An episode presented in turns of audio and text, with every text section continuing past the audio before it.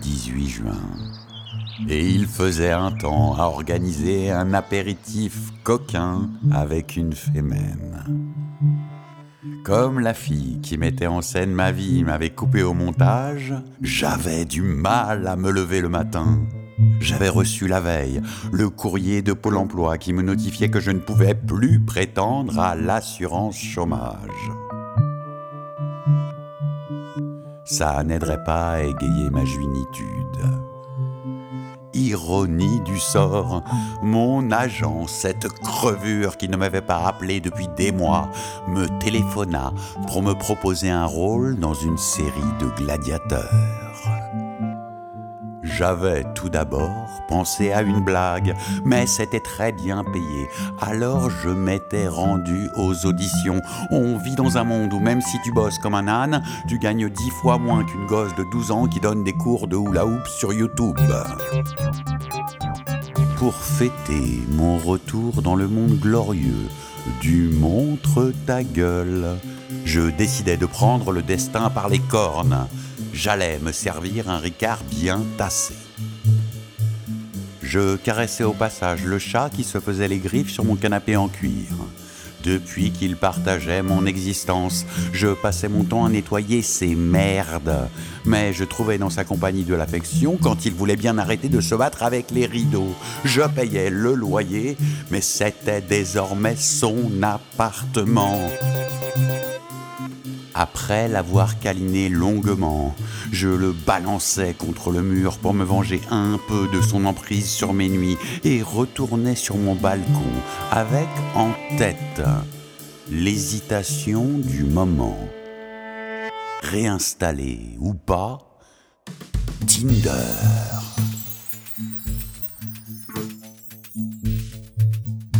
Tinder m'avait donné l'année passée un je ne sais quoi de positivisme vis-à-vis de l'existence grâce à certains profils qui finissaient par remettre en cause mes notions de la moyenne. Persuadé qu'il n'y aurait pas de surprise dans mon Tinder, j'avais donc enlevé l'application. Au troisième Ricard, j'aurais tant aimé ne pas penser à elle. Oui, elle. Le vent n'emportait décidément rien. Je restais persuadé qu'elle devrait être à mes côtés plutôt que sur le toit d'un putain de yacht avec le sosie de Jean-Claude Van Damme, mon quatrième Ricard à la main.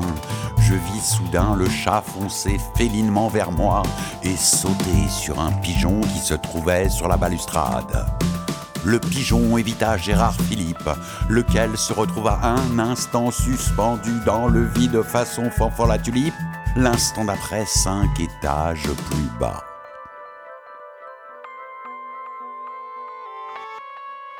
Jetant un œil dans la rue, je m'aperçus que cette histoire de neuf vies était à dormir debout.